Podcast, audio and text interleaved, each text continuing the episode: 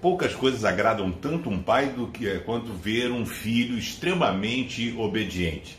Como é bom você falar uma única vez, faz isso, pois não, tá feito. Olha, guarda aquilo, estou guardando. Vai estudar, eu estou estudando. Que dificuldade, hein, pai? Da gente conseguir com que os filhos nos obedeçam de uma forma imediata, né? É ruim, não é? Não é chato? Pois é. Agora imagina Deus, né?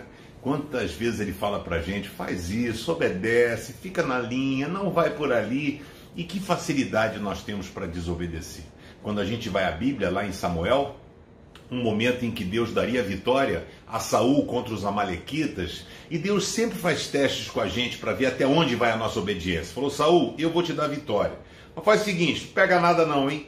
Tá bom? Não precisa pegar nada lá, o despojo de guerra. Deixa tudo para lá, porque eu estou dando a vitória. Saul não ganhou, foi Deus que deu a vitória. Ele foi, ele trouxe o rei, ele trouxe gado, ele trouxe ovelha, ele trouxe coisas. E aí, enquanto ele estava ali celebrando, diz a Bíblia, construindo um altar para ele próprio, Deus falava com Samuel, profeta, dizendo aí, ó, Saul desobedeceu. E aí, quando ele chega lá, fala: Saul, que barulho é esse de animal que eu estou ouvindo?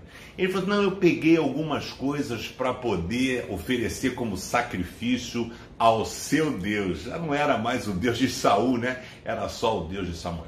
E aí Samuel dá uma palavra que nós ouvimos muito, repetimos muito, e foi nesse contexto, nessa história, aonde ele diz: é melhor obedecer do que sacrificar. Não tem coisa melhor ou maior que você possa fazer para Deus e para você é, do que obedecer. O tempo em que nós vivemos é um tempo em que devemos viver uma obediência irrestrita a Deus. Para de desobedecer, rapaz.